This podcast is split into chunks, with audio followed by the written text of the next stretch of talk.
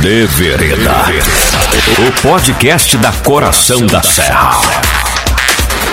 Muito boa tarde, galera. Bem-vindo a mais um podcast.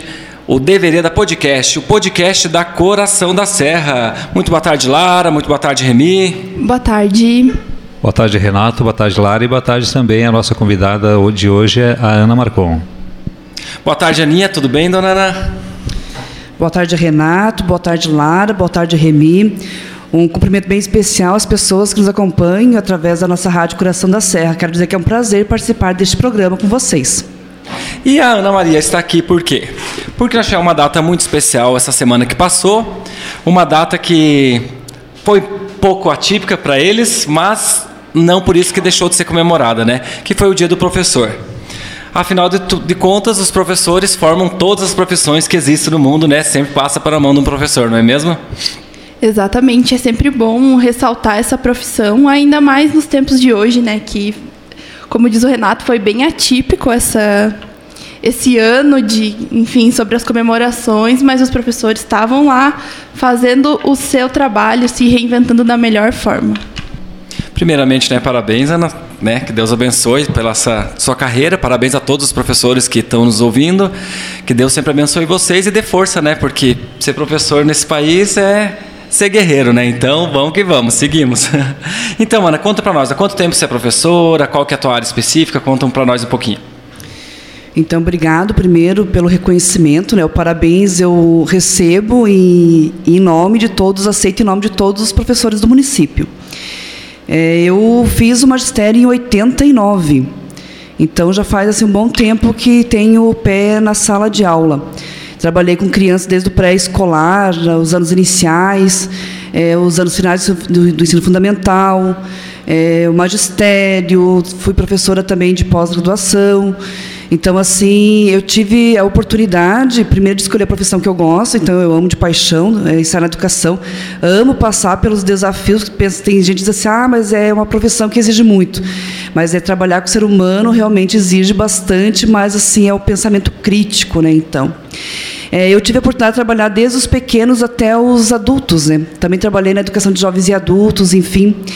É, e depois eu vim para a Secretaria de Educação. Então, fazem 23 anos que eu atuo como coordenadora de ensino. Então, antes de ser coordenadora, de estar na gestão, eu passei por todas as etapas na sala de aula. E isso assim que dá credibilidade para que a gente consiga assim compreender o que, que perpassa realmente a atuação do professor. Quando você disse assim é, da importância que tem, e este ano nós estamos sendo realmente colocados à prova, né? porque quando que imaginávamos que de, de uma hora para outra assim teria mudar todo o trabalho. E esse ano, então, a, o dia do professor, ele vai ficar na história bem diferente dos outros, porque nos outros nós tínhamos o contato. É, nós poderíamos fazer uma homenagem presencial, é, falar olhando para as pessoas diretamente, tanto que elas são importantes, tanto que o trabalho do professor faz, faz diferença na vida das pessoas. E este ano, as, as homenagens, foi tudo através de reuniões pelo computador, pelo Meet, muito diferente. Realmente os desafios estão postos, mas assim com bastante é, persistência, paciência, a gente tem conseguido enfrentar este difícil momento de 2020. É, vamos esperar que o o próximo dos professores seja total diferente, né? Porque a gente não sabe que o futuro a Deus pertence, mas vamos torcer aí para para quem está pesquisando, ache logo uma solução para que a gente possa encher as salas de aula novamente, porque eu sinto muito falta de sala de aula. Eu, quando eu posso, eu vou fazer algum curso, porque eu gosto de estar em sala de aula e eu gosto de escutar o professor. Eu sempre tive aquela visão, assim, tipo de, autor, de, de autoridade máxima, assim, sabe? De olhar e ficar escutando, assim. Uh, apesar de eu ser bagunceiro também, mas eu eu curtia muito assim ficar escutando o professor porque era uma pessoa, é uma pessoa que tem bem mais bagagem que você e com certeza vai te ensinar alguma coisa. Todos os professores que eu, que eu tive até hoje me ensinaram alguma coisa e eu sou muito grato a todos eles, todos, mesmo os que não eram tão bons, como às vezes eu também não fui tão bom aluno, a gente aprende, né? A gente aprende tanto com os bons quanto com os maus momentos também, né? É, eu também fui aquela, eu era aquela aluna Hoje não sou mais essa aluna, né? Mas eu era aquela aluna que conversava bastante, mas também prestava bastante atenção. Então a minha queixa, ah, ela é boa aluna, mas conversa demais. Eu sempre fui isso e sempre coloquei também o professor assim num, num patamar diferente do meu pela pela questão também de ter na família muitos professores, de minha mãe ser professora, dizer que chegou lá é ele que que comanda a sala, você tem que dar respeito a ele. Então isso é isso para o professor, eu acredito que seja também muito gratificante aqueles alunos que também reconheçam o trabalho dele, reconheçam os esforços dele, porque realmente é, não é fácil. É, é verdade, não, não, não tem, é, é, gratidão sempre, né? E como a Ana falou ali, tipo, ela passou pelas etapas para poder coordenar, né? Para poder coordenar professores e tal. E como, como eu falei que no começo que é desafiante ser professor, ser professor mas você já respondeu que é desafiante trabalhar qualquer tipo de pessoa e qualquer tipo de, de profissão, né? Então, essa é daí a questão de tato mesmo, e contato e aprendizado e anos, né, de experiência, né, para para trabalhar com essa criançada. E, e Ana, conta para nós assim, como é que tá a história da pandemia, assim, volta a aula, não volta? Como é que vocês estão na nessa questão assim, o, o estado, o município, o que é que vocês têm recebido de informação assim? Então, Renato, é, assim, quando teve o primeiro decreto que suspendeu as aulas presenciais, é, a preocupação era a saúde. Ninguém se preocupou com aula naquele momento, certo? Porque nós estávamos vivendo um momento assim da pandemia, o que, que tinha que fazer? Será que íamos passar por isso? Uh, como que seria, uh, ficaria nossa saúde, as pessoas, nossa família, o medo da morte? Então, aquele momento assim foi se foi o isolamento total. Depois, quando voltamos, a equipe da educação voltou no trabalho, já vê as orientações das atividades não presenciais. E aquilo que nós lutamos sempre na educação como direito, que é aumentar a carga horária presencial na escola, é, a valorização do professor, mais recursos, enfim, de repente tudo isso mudou. A gente sempre diz assim, a toda criança na escola, é, menos papel e mais interação, porque a, a, infância precisa de brincadeira, enfim, né? E muda tudo. Então, a interação, o professor teve muita dificuldade de fazer a interação, porque nem todas as famílias têm WhatsApp, internet, Facebook, todas essas redes sociais. E de uma hora para outra nós tivemos que ir para as apostilas, né? Então, o papel. É, no começo, assim, nós também ficamos muito apreensivos porque nós não queríamos isso, a gente queria que as aulas voltassem. E a suspensão foi se estendendo, né? Então, como que é hoje? Como que está hoje a suspensão? Os decretos estaduais ah, já liberaram. Então, a partir do dia 13 de outubro, as escolas já têm autorização para voltar. O que, que depende? O, que, que, o que, que vai dizer? São dois fatores. É o mapa de risco, que é feito pela Secretaria da Saúde, junto com as vigilâncias sanitárias e epidemiológicas, que está saindo agora semanalmente. O último que saiu foi semana passada, dia 15. E a Serra Catarinense voltou para o laranja, para o, o grave. Então, neste momento, nós não temos a autorização do retorno em função do mapa. Mas vamos pensar que tivéssemos no, no amarelo ou no azul, que é o alto e moderado as escolas poderiam voltar desde que tenham seus planos de contingências aprovados. Então, o que é o plano de contingência? Nós estamos trabalhando nisso, certo? Fazendo reuniões, ali tem o comitê municipal com várias representações, é, tem os comitês escolares. É, o plano de contingência é o que devemos fazer. Então, vamos pensar que a aula vai voltar. Vamos imaginar agora qual é o cenário. É, os, quanto maior, primeiro ele vai ser gradativo, vai começar dos maiores para os menores. Então seria com o terceiro ano do ensino médio, segundo e assim por diante. Mas a promotoria também quer que volte todos, por quê? Porque é um direito de todo, todas as crianças estar na escola. Então, no momento pandêmico, é, tem as regras dos protocolos, ou seja, tem que ter o álcool gel, tem que ter o tapete, tem que ter várias. Uh, é, vários materiais que, que nos permitam a nos proteger. O plano de contingência é ação. O que, que nós devemos fazer para fazer o uso correto disso? E ainda, se uma criança, um estudante, um funcionário, um servidor não fizer, como que tem que agir? Então veja bem assim a complexidade, porque eu posso ter. Vamos pegar a máscara que foi obrigatória em todo o Brasil. Quantos tempo nós levamos para aprender a usar máscara e ainda quantos erros cometemos? Então, tudo isso nós vamos ter que capacitar os nossos motoristas, as merendeiras, serviços gerais, professores. Então, esse nós, nós estamos falando só de uma das diretrizes, uma das diretrizes que é sanitária. Depois tem mais oito diretrizes, ideia pedagógica, de, de aprendizagem, essa tem que estudar muito ainda. Então, quando fala a pergunta quando que vai voltar, é, nós não temos uma resposta exata ainda devido a todo esse complexo que é mapa de risco e condições de retorno dentro dos, dentro dos protocolos e dos planos de contingências. É, e a gente vê na, na internet várias, várias vertentes, assim, pessoal apoiando, pessoal não apoiando e tal. Tem uma médica de Lages que eu sigo, que é a tia Cris Pediatra, vocês devem conhecer ela, né? Faz tempo que ela já está a favor de voltar às aulas e vai postando, daí eu fico pensando, pô, ela como pediatra tá dando opinião. Mas enfim, é que é a opinião dela, né? Tipo, e, e é, é, é uma complexidade muito grande, porque a partir do momento que os alunos estão lá dentro da escola, a responsabilidade é do Estado, né, de cuidar dessas crianças. E daí, tipo, cara, para dar um, um, um, incêndio basta um foquinho, um foquinho de, de, fogo, né? Então é bem complicado. Eu não, eu não saberia o que decidir. Eu sempre falo assim, tipo, que, que ser qualquer autoridade governamental em qualquer âmbito do país está muito difícil nesse ano porque você não sabe o que fazer. Você nunca lidou com isso, né?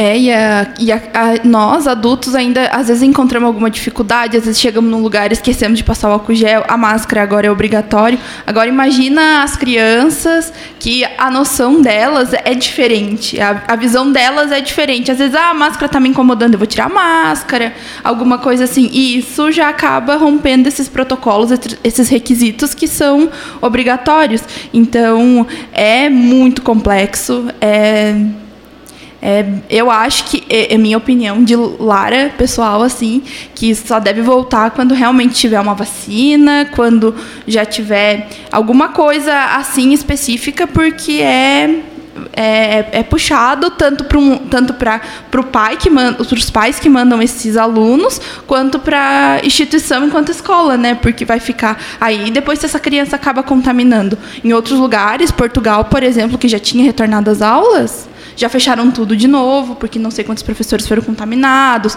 e alunos também. Então, é, tem que também se espelhar naquilo que não deu certo para tentar fazer o certo para não prejudicar, porque é uma questão de risco de vida também, né? É, se a gente for entrar no, no, nesse parâmetro de dizer o que, que merece voltar, o que, que não merece, porque a vida do povo continuou, né? Tipo, teve gente que não, nem parou, né? A pandemia, mas enfim.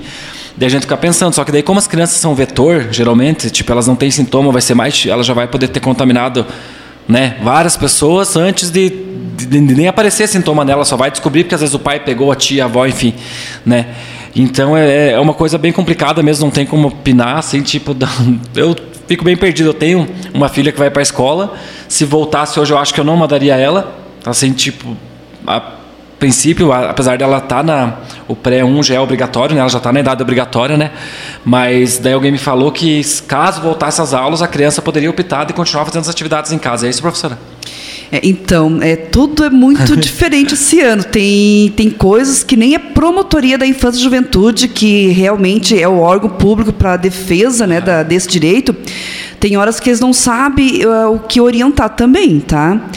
Ah, essa pergunta que você fez, Renato, desde final de abril, quando foi colocada as primeiras datas de retorno, e assim os índices, eh, não na nossa região aqui do sul, mas, por exemplo, no norte, naquela época, lá em abril, tinha muitas mortes diariamente, né? Aqui o pessoal ia se preocupando, não, eu não vou mandar, eu não vou mandar. E nós perguntamos, enquanto, enquanto gestores, né, nós temos a rede de trabalho, então a gente faz reuniões direto com todos os secretários do Estado de Santa Catarina. É, a pergunta que nós fazíamos, e nós, enquanto secretários municipais de educação dos 295 municípios de Santa Catarina, nós queríamos escutar isso da promotoria, assim. Pode o pai escolher e não voltar? E a promotoria não, não dava nenhum parecer, sabe? Então, agora, por exemplo, a rede estadual já decidiu que não volta às aulas presenciais. A região serrana também, a rede municipal já decidiu que não volta, porém volta um, um serviço de apoio. O que a promotoria diz? O ideal é que se volte às aulas presencial para todos, porque é direito de todos, mas o pai pode sim escolher ou não mandar. Mas tem que ser garantido que a criança esteja em atendimento mesmo que remoto, ah, esteja fazendo as atividades, né? Então, assim, o que, que nós percebemos? os órgãos que são fiscalizadores e orientadores da política pública é, estão tendo também dificuldades de ver o que, que é melhor nesse momento. Porque quando o fluxo, ah, quando tu falava assim, é, volta, voltou as atividades, a maioria está normalizada e a escola ainda não. É, eu também tenho as minhas incertezas, mas eu, eu, eu, prefiro pensar assim, como que é esse fluxo, por exemplo, é, mercado, vamos falar a rede que você trabalha, tem movimento todo dia, mas não são as mesmas pessoas todos os dias. Sim. Tá? É, posto de saúde, que foi o primeiro a cumprir os protocolos ali. As pessoas também vão, mas não são as mesmas todos os dias. É, se você for começar assim, agora, por exemplo, já voltou o pessoal já a viajar, a fazer os passeios, né? O passeio, teve gente que até hoje não saiu de casa na pandemia. Teve gente que já se arriscou, mas foi uma vez, saiu passear, enfim, né? E a escola não, a escola é todos os dias. Então é muito diferente você organizar numa pandemia aquele que uh, o estabelecimento que vai ter um menor fluxo, tá? Daquele que vai receber todos os dias as pessoas para ficar quatro horas no mínimo, né? Quatro horas no mínimo. O Estado vai estar retornando para ficar duas horas na escola, duas horas que é o apoio. É, mas assim, o direito seria no mínimo quatro horas. Então, é diferente você abrir a, a, o portão da escola e receber as crianças, mesmo que de forma escalonada, para ficar quatro horas no dia. Então, vejam bem, nos nossos protocolos estão lá as carteiras, no mínimo um metro e meio de distância. Recreio, se tiver, não pode ter contato físico. Por que, que o Estado decidiu que, só, ah, que os, os, adolescentes ficaram só duas horas este ano na escola? Porque não vão servir alimentação, porque a, a manipulação dos alimentos pode ser uma fonte de contágio, certo? Então, assim, é, o, eu estou falando já para este ano, mas principalmente para 2021, por exemplo, a merenda, ela vai ser servida como era antigamente no prato, ou ela vai ser por mamitas entregue na carteira de cada criança? E quando a Lara falou BCA, o ideal seria quando voltássemos, quando tivesse a vacina. Meu Deus, esse é o sonho, né? Mas ah, infelizmente não vai acontecer. Nós vamos voltar sem a vacina, tá? Tem, né? É, a vacina ela vai demorar porque tem, tem, tem, todos os protocolos da parte científica e a gente vai ter que enfrentar isso. Por isso que nós estamos estudando, agora, estudando uh, os protocolos e os planos de contingências, porque nós vamos estar, estar a gente vai ter que estar bem preparado para saber agir. Por exemplo, vamos pegar a tua menina lá, ela está no pré-escolar. Quando ela vê uma criança, o que ela quer fazer? Ela quer chegar perto, ela Nossa. quer abraçar o professor, enfim. E infelizmente isso não pode. Tá? Não pode, apesar de ter, vai ter os EPIs, enfim, tudo isso, né? mas não é para isso acontecer. Então eu fico pensando assim, é, como que nós vamos fazer que a criança compreenda que ela vai ter que brincar longe do amigo, longe do colega da sala de aula, longe do professor? Como que a criança pequena, principalmente, compreenda que na hora de contação de história, pode sentar no chão, pode, mas depois que ela for sentar na cadeira, a cadeira vai ser só dela, com exclusividade. É, ela não pode sentar na cadeira e sentar numa outra. Ela não pode pegar uma borracha, um lápis, uma massa de modelagem do colega.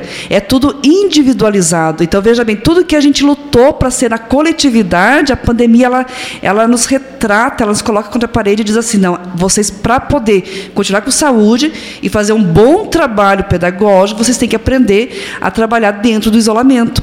Assim, a gente tem usado aquela expressão, se é cada um no seu quadrado, trabalhando é juntos, mas cada um no seu quadrado. É, e, e o, o trabalho do professor já é bastante trabalho dentro de uma sala de aula, contando quatro horas, mas o professor fica oito, né? Uh, vai dobrar o trabalho do professor, porque, como você falou, vai ter os presencial e quem não quiser levar, ele vai ter que continuar mandando material para casa, então ele vai continuar em dois formatos e fora todo o cuidado, tipo, dentro da sala de aula. Então, o professor ter que fazer três funções, assim, que, né, vai, o professor realmente vai trabalhar muito mais. Deixa eu só fazer uma pergunta para a Ana.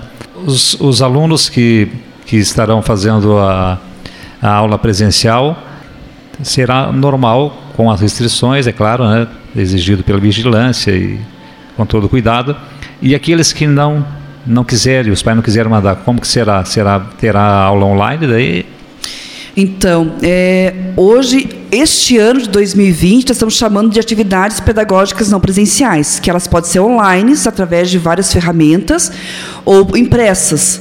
É, a rede municipal, nós escolhemos fazer a entrega para 100% da, das atividades impressas, porque nós trabalhamos com as crianças da infância, né? É, nós temos crianças aí de 11, 12 anos, os maiores. Já a rede estadual tem conseguido acessar um pouco mais online, mas mesmo assim encontrando muitas dificuldades. Vamos pensar que haja o retorno, a pergunta que o Remy falou. É, aquele que vai voltar, ele vai ter um apoio esse ano. Então, é para fazer um apoio pedagógico naquilo que ele apresentou mais dificuldades em, na aprendizagem. A, o ensino remoto, que é esse através da, da, online e das apostilas, ele vai continuar até final deste ano. Inclusive, o Conselho Nacional da Educação já aprovou atividades remotas até o final de 2021, porque assim nós queremos que o ano que vem, a pandemia, ela ela, a gente consiga se melhorar esses indicadores e voltar mais próximo da nossa realidade. Mas não, não tem essa resposta ainda. Então, 2021 será um ano que as crianças vão retornar, mas vai ser por escala. Então, vamos pensar assim: é, a sala de aula vai ter capacidade, dentro desse distanciamento de um metro e meio, eram 30 crianças, vai ser 10. Então, ali vai ter a semana número 1 para o grupo 1, a semana número 2 para o grupo 2, a semana número 3 para o grupo 3, a número 4 volta para o grupo 1 novamente, certo? Então vai depender do espaço da sala de aula e da capacidade do transporte escolar, porque nós temos aqui aproximadamente 60% dos nossos estudantes entre rede municipal e estadual são transportados. Então, veja bem assim, olha que a criança poderá ficar 15 dias na escola e 15 em casa, ou poderá ficar uma semana na escola e três em casa. Tudo vai depender do nosso espaço físico, que é isso que nós estamos agora é, fazendo o um mapeamento. Né? Qual é a capacidade de retorno das nossas escolas, da rede estadual e municipal.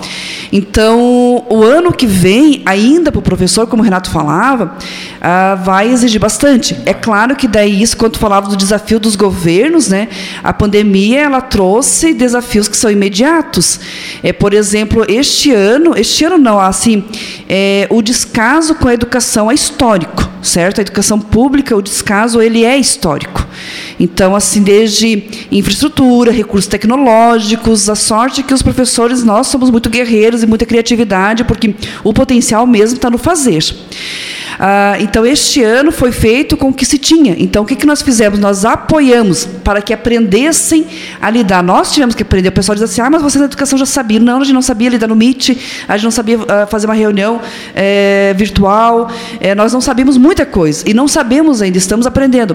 Então, a função dos gestores nesse momento é dar apoio para os profissionais com, com os recursos que têm. E tem sido cada prática maravilhosa, sabe? Então, a, a palavra superação, persistência, paciência, paciência, apoio, é, são as palavras realmente do ano. Né? Agora, para 2021, é, vai ter que ter mais investimento imediato. Por quê?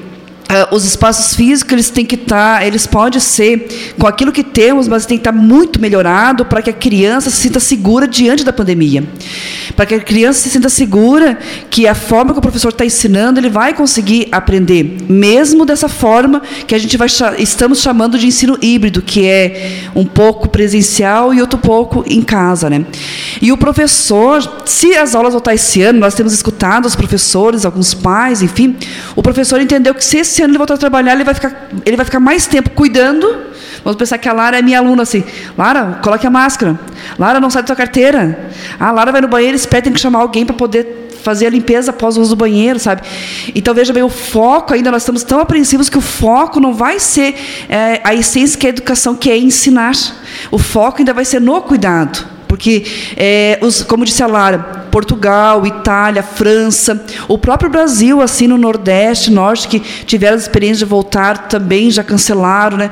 Então, nós não sabemos ainda avaliar a escola, o funcionamento da escola funcionando, porque desde março houve essa, essa suspensão das aulas.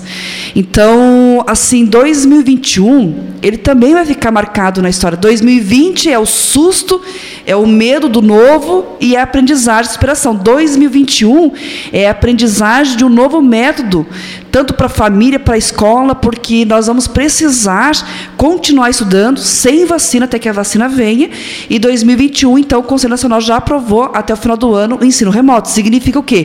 Que nós vamos voltar uma semana na escola, uma em casa, ou duas semanas na escola, duas em casa. Isso vai depender de cada espaço escolar.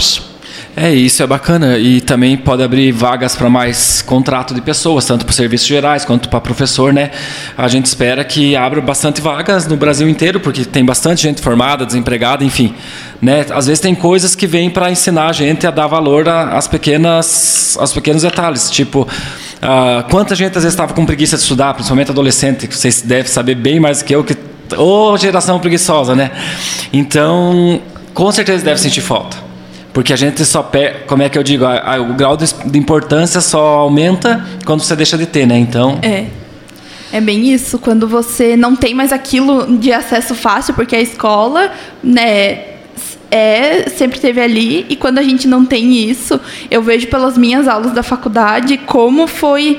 Falar, ah, vai ser, um, vai ser só um período, depois não vai ter mais, depois a gente vai ir. Só que virou tudo isso que a gente já sabe que aconteceu e como a gente sente falta eu como é, como acadêmica sinto falta assim de estar tá com o professor de da, das, das professoras explicarem ao vivo aquela situação porque às vezes ali na, na no Meet você entende mas Daí o professor já não está te olhando para saber se você realmente entendeu, porque tem muito professor que consegue perceber se o aluno, né? Enfim, mas é bem complicado, é bem, fica bem na, bem no, no subjetivo. Eu tenho uma pergunta agora. É, e se olhar assim para o é, início de 2020 e olhar para agora, né? Qual que é as perspectivas, além disso que a, que a tia Ana já colocou, para 2021 é, nesse, nessa questão mesmo de, de você sei lá, talvez mais do aluno. Eu acho que seria porque eu sou uma aluna e fico com as minhas inseguranças. E quando pro, fizeram algumas propostas para a gente voltar, minha turma é pequena, eu fiquei. Eu fui uma assim, a gente, eu não vou. É, eu trabalho com o público, é, eu tenho contato ali com o público, então eu, eu não vou me arriscar em ir, porque eu teria que chegar em casa, tomar banho, fazer todo o meu, o meu protocolo para daí retornar para a faculdade. E isso perderia, eu já perderia talvez uma meia hora da faculdade, de, de aula, então. Não, não, não sei. É, assim, Lara, então, é, todo o planejamento que iniciamos para 2020, ele não tem nada parecido para o início de 2021. Tá? O que, que 2020 nos colocou? Primeiro, a gente achou que íamos voltar da mesma forma, depois entendemos que não. A pandemia é muito complexa e depende sim, do comportamento de todos nós e, e de muitas ações governamentais. Então, agora, nesse final de 2020, o que, que nós estamos fazendo? Assim, a gente tem várias linhas de trabalho, várias frentes, mas a gente focou em duas. É, Para poupar o professor, tá? porque o professor ele tem que estar focado agora no encerramento do ano, é, os alunos que aprenderam, aqueles que tiveram mais dificuldades, enfim. Então, a, o foco agora é na melhoria constante das atividades não presenciais, seja ela por impressas, online, as interações, tá? E aqui eu quero destacar que os nossos professores, meu Deus, superaram, sabe? Principalmente quanto menor a criança, você tem que estar mais perto, né? E daí foi, foi realmente assim, né? mesmo assim conseguiram fazer ótimas práticas. Estão sempre tentando melhorar. E daí tem um outro grupo que está na linha do planejamento, que é isso que nós estamos falando dos planos de contingência. Então a gente tem que pensar assim, ah, vamos lá na, lá na creche, como o Renato disse, lá que é onde a filha dele uh, estuda. É, como que era? Então, como que nós estamos fazendo o planejamento? A gente pensa como que era lá no dia 18 de março, foi o último dia de aula. Então, quando voltar, como que tem que ser?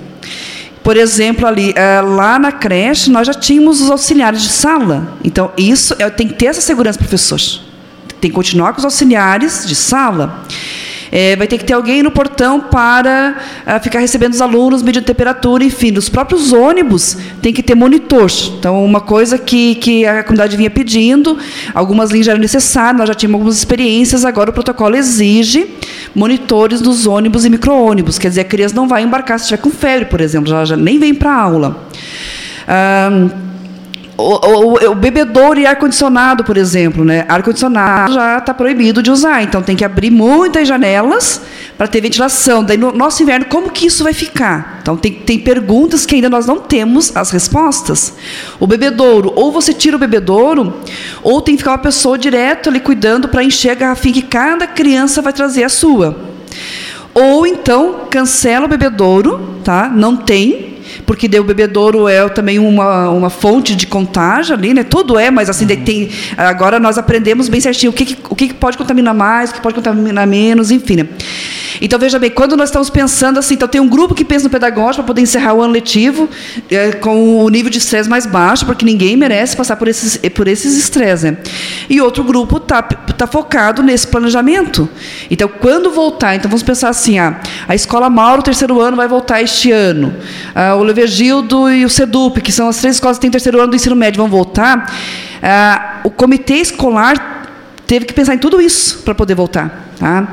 Outra dificuldade que nós temos, por exemplo, o tempo integral, que é ali na creche. As crianças vão e ficam 10 horas. Por enquanto, isso ainda não está permitido, porque tem o sono, certo? Então, são várias preocupações. E o tempo integral é uma das metas dos planos nacionais municipais, então a gente tem que alcançar essa meta cada vez aumentar mais. E agora o que a gente vem? A gente retrocede. Então, quando iniciar as aulas, elas vão iniciar provavelmente com 4 horas, ou menos ainda. Então, assim, o foco para 2021 é planejar com conhecimento, e aí eu quero agradecer ao pessoal da saúde, porque quando a gente falava de protocolos de biossegurança, nós da, da educação nunca se preocupamos com isso. Tá? E eu perguntando com o pessoal da saúde, é, por exemplo, o uso do IPIs. Quem é que da saúde que usava? Pode lembrar quando a gente ia no médico, a gente nunca viu um médico no consultório com IPIs, máscara, enfim. Quem usava realmente isso era a pessoa da UTI. Então, o, o, o, os próprios funcionários da saúde também tiveram dificuldade de se adequar à pandemia. Agora, imagine nós da educação, que não é a nossa área, a saúde não é a nossa área, a gente trabalha áreas afins, certo? Agora, nós vamos ter que aprender isso. Então, não é só dizer, ah, vamos precisar de tantos EPIs, álcool gel, é principalmente trabalhar a conscientização da mudança de comportamento e atitude, porque nós, além de nós ser, ter que ser o exemplo, nós vamos ter que saber fazer certo e fazer com que as crianças, os professores, os funcionários que estão conosco também percebam que fazendo certo, nós vamos poder ter um retorno próximo da segurança. É, e que Deus abençoe nós, né, que a gente passe por isso rápido, né? Porque é uma loucura, uma loucura, não tem nem o que falar. Esse novo normal aí, que ninguém mais quer esse novo normal. A gente quer voltar pro normal do normal mesmo, de poder abraçar as pessoas, de poder estar junto, aglomeração. Mas enquanto não temos, vamos se adaptando. Gostaria de fazer só uma pergunta para a Ana. A gente sabe aí que a pandemia veio, pegou todo mundo de surpresa e os professores não pararam, continuaram fazendo seus trabalhos. Uh, aí veio a ideia de fazer as aulas online. Como que ficará uh, para o final do ano as formaturas? As formaturas elas estão suspensas, então não não tem ainda previsão. A, a notícia de hoje, se bem que isso vai mudando, né? Remi, toda semana tem portarias, enfim, né? Mas a Secretaria de Estado é, porque qual seria o evento obrigatório? Seria o terceiro ano do ensino médio, certo? Qualquer outro evento é, a gente faz assim para agregar, para dar valor, para dar sentido à vida escolar. Por exemplo, nós temos a educação, a formatura da educação infantil, que é um evento muito bonito, que marca ali a conclusão da primeira etapa da educação básica. Ela não é obrigatório. Então, assim, é, nós não temos autorização Hoje, em outubro, nós não temos autorização para fazer. É possível, sim, que as formaturas aconteçam a partir de fevereiro do ano que vem. Então, quem está eh, esse ano, que é o terceiro ano, diz, meu Deus, né, justo no meu ano que eu estava terminando o ensino médio, é assim, é, é, não precisa ficar nervoso, porque provavelmente vai ter ah, no ano que vem. E para as crianças da educação infantil, o Renato, que é nosso companheiro, sempre fala, ali nos apoia, enfim. É, nós estamos pensando em fazer, sim, um marco, não um evento, porque o evento nós não vamos fazer uh, em função da, do impedimento. Mas a gente está pensando em fazer um, um movimento, enfim, para que as crianças da educação infantil que vão para o primeiro ano do ensino fundamental o ano que vem possam, sim, também ter a sua lembrança. Né? Não da mesma forma que foi os outros anos, em função da pandemia, mas também possa ter é, uma lembrança. Né? Já estamos articulando com a Tia Lili por aí. então, assim, ó, vamos, vamos trocar a sessão da pandemia, voltar para professor, porque vira e mexe nosso assunto em todo o programa. A gente está falando lá de criança, vem a pandemia. Está falando lá de brincadeira, vem pandemia, né? Porque é a nossa realidade, né? Isso. Ana, conte para nós e cada um quero, vão pensando qual o professor que marcou a vida de vocês. Que você lembre um nome, assim, ó. O primeiro que vem na cabeça, aquele professor que marcou e por quê? Ah, então eu vou falar que foi a dona Nélia, tanto que eu fiz ciências sociais, né, que é a minha habilitação em história e geografia, porque ela foi a professora e assim na época poucos recursos e ela conseguia assim fazer com que nós tivéssemos curiosidade pela história. Então assim é, gosto muito hoje ela é professora aposentada, lembro muito das histórias dela. Teve outros professores que marcaram, mas como tu disse assim o nome, o primeiro nome que veio na minha cabeça foi a professora Nélia, porque é, a partir dos ensinamentos dela eu escolhi a área de história e geografia.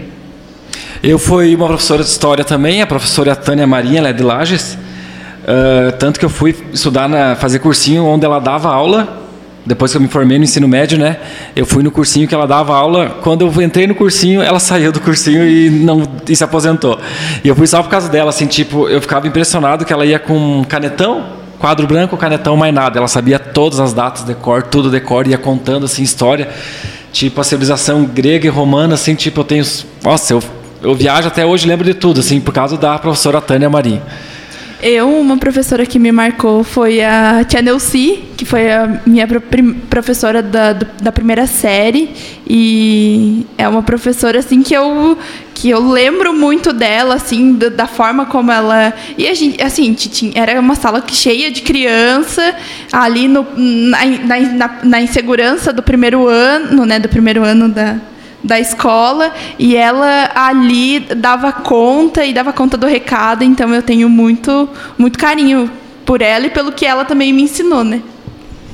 Eu também, em relação a professor, uh, que nem diz a Aninha, tem vários professores né, que marcaram nossas vidas, né, que não tem como você não lembrar de todos, né? mas, como a gente tem que escolher só um, então, no nome dessa pessoa que eu vou falar, quero mandar um abraço a todos os professores aqueles também que já não estão entre nós, né, que já foram, mas que deixaram sua, a sua história, as suas lembranças no Colégio Mauro. A Aninha escolheu a Dona Nélia, eu também. A Dona Nélia foi minha professora de história também, né? Passou bastante conhecimento e até hoje ela me passa bastante conhecimento, porque também faz parte da diretoria da Rádio Coração da Serra e a gente sempre está aprendendo com ela.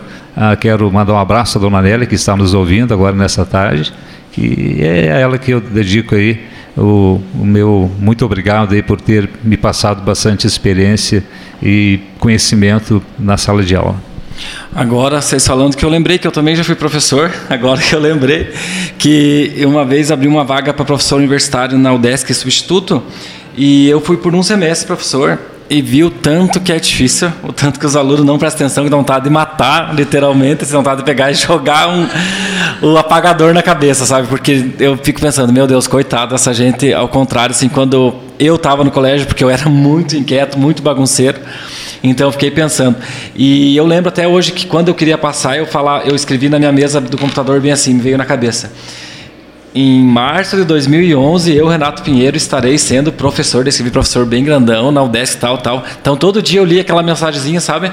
E quando eu era criança, a mãe falava que eu queria ser professor, sabe? E fui, meio semestre, fui, foi uma realização muito legal, era só 10 horas, mas clientes do Reni era 10 horas lá na aula, né? Mas tinha mais tantas horas para preparar tudo, né? Então, fiquei muito feliz com a experiência, foi bem legal. Uh, um dia quero voltar ainda de alguma forma, mas não para a faculdade, não dado para minha cabeça, e nem para criança. Eu gosto dos adolescentes, eu acho que é mais fácil de trabalhar um pouco assim. Enfim, então foi uma experiência bem legal e quero dar os parabéns para os professores da minha família, né? Dona Áurea, tia Lourdinha, tia Ivone, tia Sandra, acho que não esqueci de nenhum da minha tia que são professoras, acho que são essas quatro, né? Parabéns para vocês então pelo dia que passou. É, eu também tenho o privilégio de ter a família cheia de professores, tanto do lado da mãe quanto do lado do pai, né? E como é, o contato ali com a, com a área da educação sempre foi muito presente, né? Começando já pela minha mãe, que é professora há muito tempo, e quantas vezes ela me auxiliou nas matérias ali, até as matérias que ela nem tinha mais contato, né? Porque aprendeu só na, só na, na, na vida acadêmica dela, e porque a área da mãe é biologia, ciências e matemática, e quando eu precisava assim de um extra, ela estava lá me ajudando também, e a gente recorria também para tia, recorria para outros lados. E é bem, é bem. Quero mandar também os parabéns para minha família cheia de professores, professoras, né? Porque são todas mulheres. Que eu admiro muito vocês e vocês são demais. E só fazer uma menção, né? Que a Ana pode até falar mais, que é do professor Mauro, né?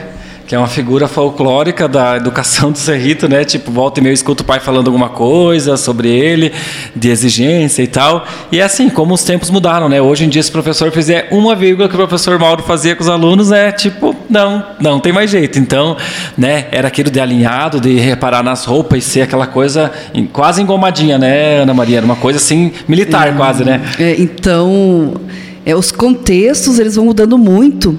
É, quando eu era criança, né, quando então vamos pensar, vocês falaram que a Ana Laura teve aqui no programa passado, né, em função do Dia das Crianças. Então, quando eu tinha era um pouquinho mais velha que a Ana Laura, eu era aluna da Escola Mauro e era isso que o Renato falava, né? É, muitas filas, é, muitas regras, enfim, e assim, não que eu seja contra as regras e, e, e, contra a fila, não é isso. A organização ela tem que existir. O problema é que nós não tínhamos autonomia, então até a fala às vezes era limitada, né? Hoje, por exemplo, o entendimento da primeira infância e da adolescência, que é uma fase assim, bem importante, a fase do contraditório, é, nós já, já entendemos que o pensamento ele, ele, ele não para. Tá? Então, assim, a gente tem que dar, o professor, ele tem que dar oportunidade para que saiam as perguntas. O que, que eu vou, como que eu vou entender? Eu sei que eu preciso ensinar, mas como que eu vou entender o que a criança, o que a adolescente precisa aprender se eu não, se eu não, não escuto? Então é importante. E antes a gente tinha medo até de falar, certo? Era muito assim. Por isso que tem professores que marcam da gente, porque são professores geralmente são aqueles que nos escutavam, tá? Exatamente. Sabe? Então essa é uma grande diferença. E hoje as crianças, adolescentes, eles já não passam por isso, porque é difícil ah, eles não ser ouvidos. É como diz a Lara lá. Ah, teu filho vai bem na escola, mas conversa bastante, né? Mas gente, a fala, pode notar, antes da gente aprender a escrever tudo, a gente fala, a gente fala, antes de qualquer coisa a gente fala. Então é uma coisa que é natural. E assim, a escola tem que promover a curiosidade. É, quando vocês falaram ali que o Renato foi professor, eu quero comentar, não sei se tem tempinho ainda. Sim, sim, não, temos é, eu, eu, comete, eu comecei que eu, eu, eu, falei que eu fiz o magistério em 89, né? Então, eu logo eu peguei algumas aulas e foi no interior, nas escolas multisseriadas que nós temos hoje, enfim, mas naquela época o Cerrito tinha quase 70 escolas multisseriadas, né? E assim, como eu era nova, eu não tinha muita oportunidade, então eu escolhi uma que eu tinha que ir a cavalo, tá? E quando eu cheguei lá na escola, é, não tinha luz. E eu me deparei assim, meu Deus, como é que um dia de chuva, por exemplo, né? Enfim, né?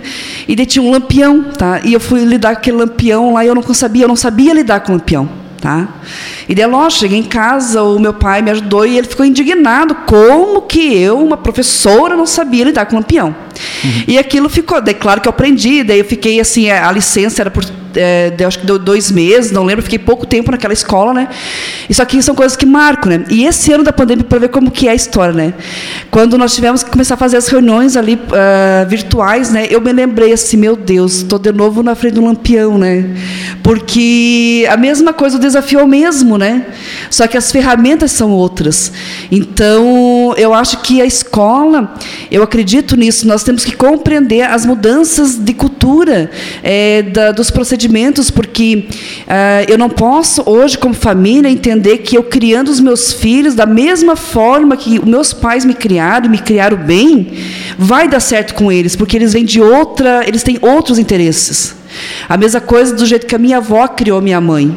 Então, assim, com todos os valores de vida, que esse tem que permanecer, mas nós temos que compreender que as pessoas, elas são outras, os interesses são outros. E a escola, assim como a família, não pode ficar distante disso. Então, por que, que eu, quando assim, os adolescentes uh, né, têm preguiça, enfim, eu digo, Renato, é porque nós estamos ainda numa linha que está muito é, presa. Pode ter certeza, assim, que a visão ainda está muito focada em alguma coisa, e o adolescente, ele está aqui hoje, é, na aula de matemática, ele está pensando no que, que vai acontecer de tarde, enfim, é, tem que ter mais assim é, aproximação do que é preciso mesmo, porque senão nós vamos ter crianças mesmo presentes em sala de aula muito distante do ensino. É isso aí. É, né? É, a educação é isso, que nem você disse, é, deixa muito a desejar em tudo, em vários aspectos, em recursos, enfim. Mas é, vamos falar que aquela frase clichê dos anos 90, né? Que é o futuro, é educação e é, não adianta. E, e sempre vai né? ser, né? Sempre vai ser e tem que estudar e tem que. E não precisa ter pressa, viu, galera? Não precisa estudar. Se você não sabe o que vai fazer da vida, pode dar uma brecada, vai trabalhar um pouquinho, depois você volta a estudar. Quantos profissionais ótimos se formam depois dos 30, 40, pai de família, já quase vou, estão se formando aí, viram ótimos profissionais depois. A vida hoje é mais longa, não, a gente não vai É, morrer com 50 é, anos, se Deus eu quiser, lembro tudo lá quando- longe. Eu lembro que quando eu tinha 17 anos, eu fui escolher minha profissão e o que, o que eu queria, né? Eu fui muito com sede ao pote. E hoje eu parar pra pensar, falei, ah, olha, eu, eu dev- deveria ter tirado assim uns seis meses, que é o que quando começa outro semestre, né? Começa janeiro e depois em julho, julho e agosto. E eu, ah, eu devia ter ter parado, talvez pensado mais um pouco. Não que eu me arrependa da minha faculdade, eu não me arrependo, né? Tô fazendo outra já numa área específica do que eu mais me identifico, mas eu acho que hoje eu teria mais cautela, pensado mais um pouco. E é isso, é como o Renato falou, gente, tenham calma, escolham. E se vocês não gostarem daquilo, escolha outra coisa. Não tem, não, assim, muitos têm a cobrança, mas pensar que você tem que fazer alguma coisa que você goste, que você tenha aquele brilho no olho para fazer, porque senão é, você vai acabar sendo uma pessoa frustrada, né? E isso já comprova vários estudos que quando você está num, num ambiente que você não gosta, num ambiente de serviço, né, que você não gosta, acaba virando, você acaba somatizando algumas coisas. Então, que a gente tenha mais cautela, que a gente escolha com o coração. Tem também a questão financeira, porque muitos querem, né, é, já entrar numa faculdade e ganhar o- né, a sua independência financeira, mas que vocês escolham assim com coração, com vontade, com, com sangue nos olhos, assim, de fazer acontecer aquela profissão, né, da tua maneira, do teu jeito. E é isso, vamos ter paciência, ter calma. E é E educação e aprendizado é para sempre, né? Nunca acaba. Então, Nunca. Então, pessoal, quero agradecer a professora Ana Maria, né, que veio, a Aninha, que veio aqui com a gente nesse dia especial falar da, dos professores. Muito obrigado, Ana, pela tua dedicação ao ensino do município. Muito obrigado pela tua participação aqui. Muito obrigado mesmo. Renato, eu que agradeço, né? Porque, é, primeiro, falar do, que- daquilo que a gente gosta é, é- é espetacular. Mesmo todos os desafios. Ah, Tem hora que a gente fica assim, assustado, né? Mas é, tenho certeza assim, que estou naquilo que gosto. E quando tu falava assim da, de, da idade de voltar a estudar, então, a educação, ela é um direito que é intangível, porque a gente não enxerga, a gente enxerga a escola, a gente enxerga o hoje, a gente enxerga os alunos, os professores, mas o direito educacional é uma coisa que não é visível aos olhos. Por isso que é tão significante trabalhar assim com o aprendizado. E esse direito não tem idade para ser garantido. Então, por exemplo, hoje, vamos pensar assim: ah, eu sou uma mãe, tenho filhos e casei muito cedo, estou em casa, eu fiz até a quinta série, tá? E eu quero voltar a estudar. Pode, sabe? De repente eu sou avó. Ah, eu sou avó hoje, eh, tenho meus netos já criados, estou com setenta e tantos anos. E também eu, na minha época, na época lá não tinha aula. Se quiser, hoje pode voltar a estudar. Então, o direito educacional não tem idade para o retorno. É, é isso que eu vejo, assim, o tanto que é bonito isso, porque a pessoa tem que compreender que ela tem direito e pode voltar a qualquer hora para a escola para aprender. E essa aprendizagem tem que fazer significado para a vida, né? Por isso que é importante. Não, e curso tem um monte, pode ser uma graduação, ou terminar o ensino, ou cursos mesmo, cursos paralelos, curtos, né, que não deixa de ser uma sala de aula, não deixa de ser um professor também, está cheio aí para fazer, gratuitos, pago, tem de vários tipos. Então, né, como é que é? Não tem. Ai, não tem um. É um ditado, não tem, não tem não sei o que para quem tem sede. Agora me esqueci, mas é uma coisa assim. Não, Um não ditado. lembro desse. É uma coisa assim. Eu sou péssima em ditados. então É, mas é não. uma coisa assim, não tem no que para quem tem sede, não tem preguiça para quem tem sede. Vai buscar água lá, não sei aonde, se quiser. Então tá, Ana, todo o programa, o nosso convidado especial encerra com uma música. Eu quero que você diga para nós qual música você escolheu e por que, que essa música faz sentido para você, que vai tocar agora no final do programa para nós. Então, mais uma vez, quero agradecer a vocês né, por uh, ter me convidado. E essa música que eu escolhi é uma música, eu acredito que não seja muito conhecida, tá? Ela, a compositora é brasileira, se não falha a memória, acho que ela é nordestina, é a Flávia Vendislaus. É, o nome da música é Te Desejo Vida. Por que, que eu escolhi essa música, então? É justamente em função do mês de outubro, é Dia dos Professores, é pela resistência, pela força, pela coragem, por não desistir e continuar enfrentando um ano que com certeza eu acho que será é o mais difícil de todos os tempos. É, justamente a, a, a, autora, a compositora, ela fala é, de vida. É, de esperança, é, de reencontro. Ela fala de coisas boas, porque a vida, ela, o cotidiano nosso já está difícil, já tem bastante desafios. Então, homenageando todos os professores, eu encerro a minha participação com o programa, deixando a música então da Flávia Vendislaus. Te desejo vida. Obrigada a todos e tenham uma ótima semana. Boa semana, galera. Fique com Deus no coração. Até semana que vem. Tchau, tchau. Tchau, gente. Boa semana. Feliz Dia dos Professores aí a todos. E é nós. Obrigado, Ana, pela participação e uma boa tarde a todos vocês. Eu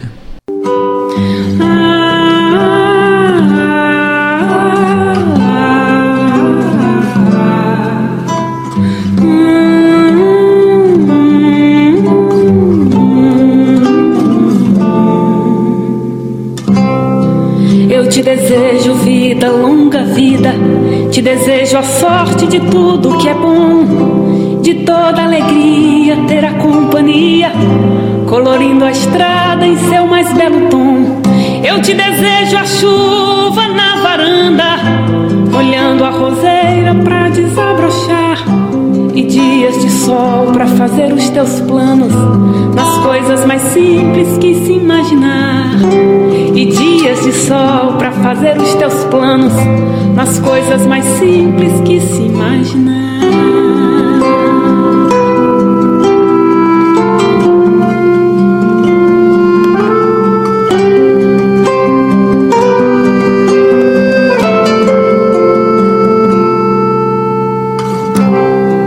Eu te desejo a paz de uma andorinha no voo perfeito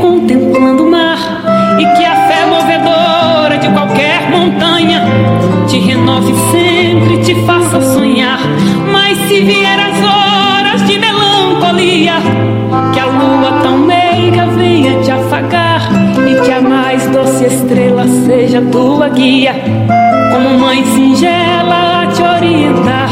Eu te desejo mais que mil amigos, a poesia que todo poeta esperou.